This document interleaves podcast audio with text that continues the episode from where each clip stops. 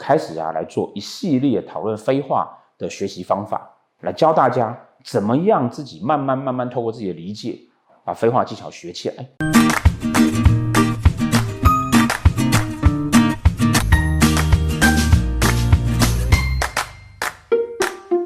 各位同学，我们今天来看一下哈。之前我们在影片里面呢、有提到，或者是说我书里面呢也有提到说啊，斗数起源于印度占星学，然后讲到唐朝里面呢变成唐朝占星术，所谓的七政四余，然后再结合了易经之后呢转化进来了，变成紫微斗数。那中间最大的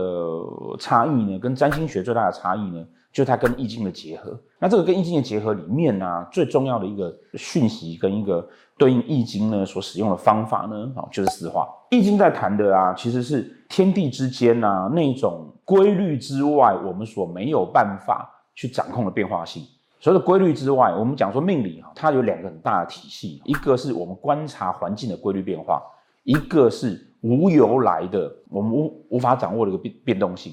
所谓的规律性的变化，就是譬如说。呃，时间到了就寒流来，然后时间到了月亮就会升起来，然后月亮的升起，太阳的落下，这些有规律性的东西呢，会去影响了气候啊，所以夏天会有台风啊，这是很规律性的。即便你没有学过命理，你也会知道说，你爸爸今年已经八十九岁了，然后肺部状况不太好，半年后要冬天寒流要来了，那他可能半年后他其实需要注意，他可能会容易感冒。就一般人呢、啊，透过这种尝试都可以去做这样的推论。这个其实就是命理里面呢，在规律性的部分，譬如说，呃，每十年走到根的时候呢，基本上因为十年的时间，人对于自己原有的秩序呢，希望有所变动，所以啊，它会有一些动乱的状况出现。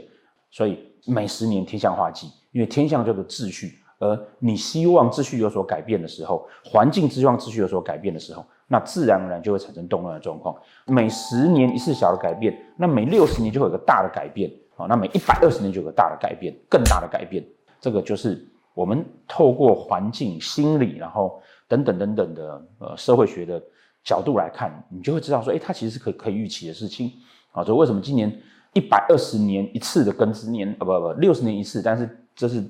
一百二十年一个大的轮回的庚子年呢？今年的。那个动荡会这么大了，哦，这基本的原因。那除了这些事情之外呢，还会有一些所谓的变动的状况，你不确定性的变动状况存在。那这个不确定性的变动状况存在呢，其实就是易经的强项，也就是占卦这个逻辑的强项。因为循环性的东西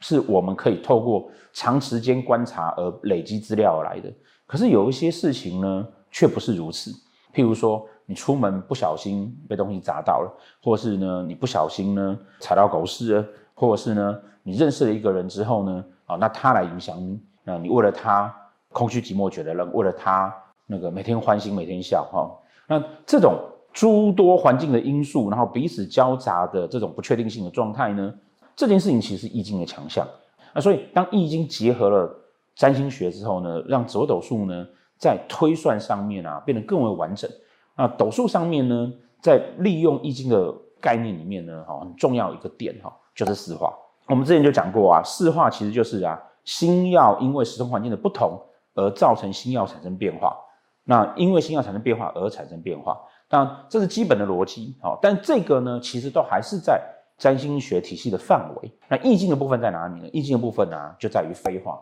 斗数里面很重要的就是飞化技巧。那所谓的飞化呢，指的就是啊，有什么哈跟时间没有关系的事情，因为基本的基本的斗数盘上面呢，它会利用各种时间，不同的时间，譬如说生年的四化是你出生年的时间，然后大限的四化是你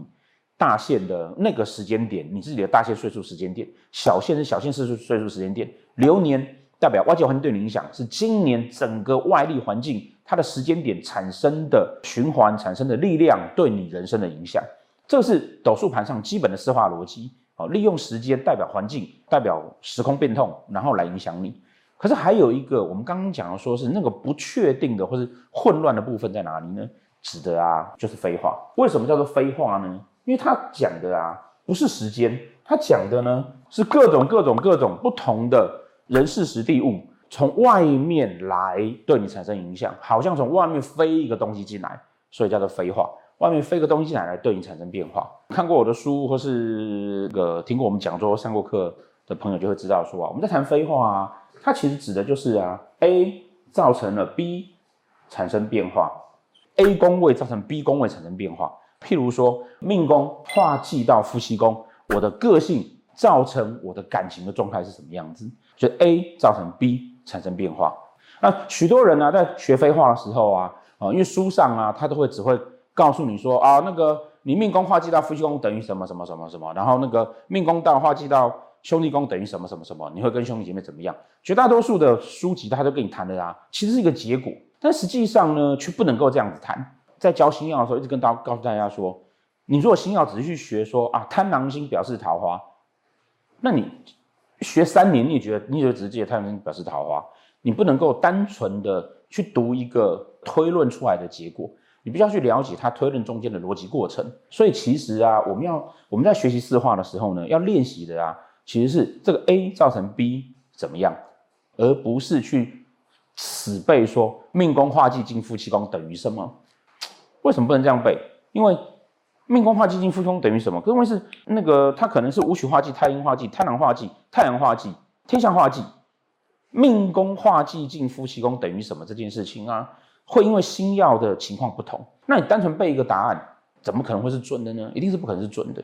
啊！只是说教学上面来讲啊，我们还是需要用这样子的练习，然后再套星曜进去。我们接下来啊，呃，因为大家很多网友那个希望啊，我们来谈飞话，所以呢，我们呢会开始啊来做一系列讨论飞话的学习方法，来教大家。怎么样自己慢慢慢慢透过自己的理解，把飞话技巧学起来？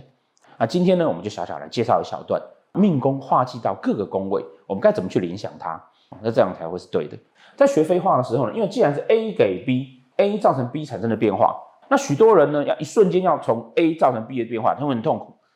你会觉得啊，联想不起来，甚至很多时候会误以为是 B 给 A。比如说命宫化忌到夫妻宫，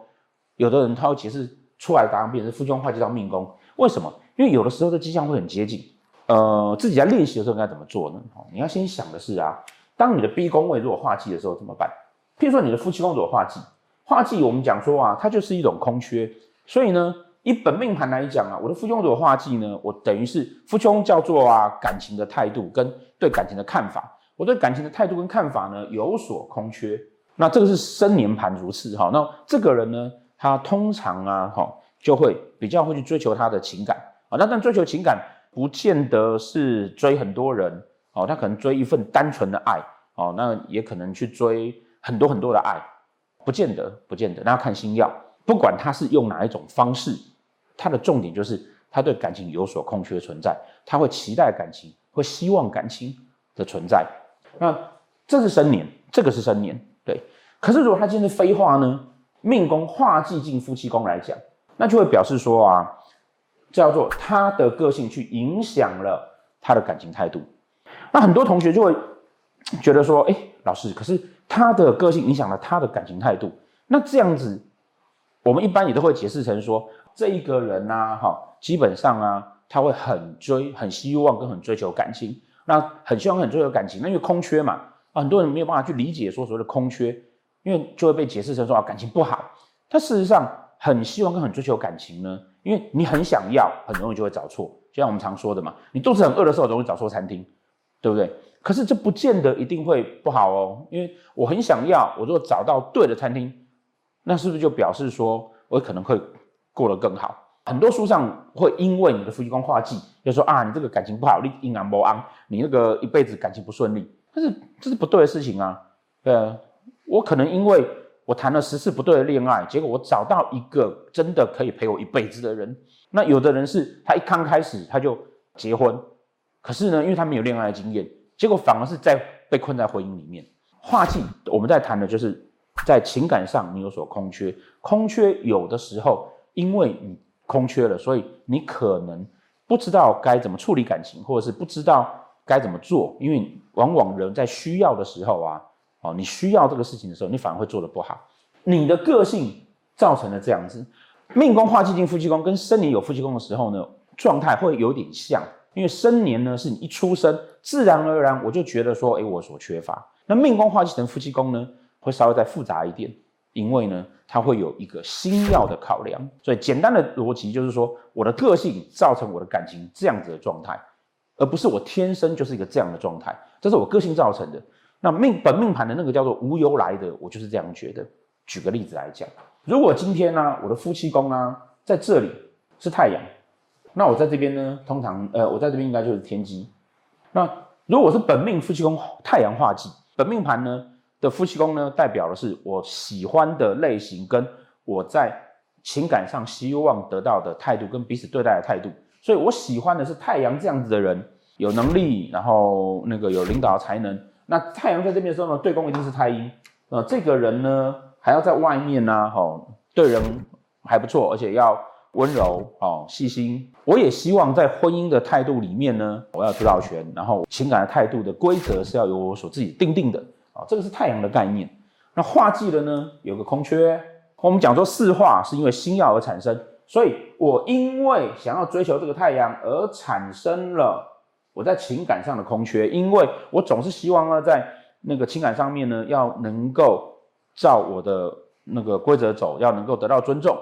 而且呢，要谁得到谁给我这样的尊重，要一个自己独当一面跟能力很好，那人缘不错，然后自己呢总是想要制定规则的人给我这样的尊重。所以一般人家就会跟你讲说啊，你太阳化忌在夫妻宫哈，然后对面还有太阴星冲太阴星。啊，你可能感情状况不太好，要晚婚，叭叭叭叭叭的这件事情，如果是生年，叫做我一出生无由来的，我想要干这件事情。那如果说是命宫化忌进来的，这时候命宫是天机星，对不对？所以我化忌进来是什么？我化忌进来是受天机的影响。这颗天机星的对面是巨门星，所以呢，这颗天机啊，巨门的特质呢，就是黑暗跟空洞，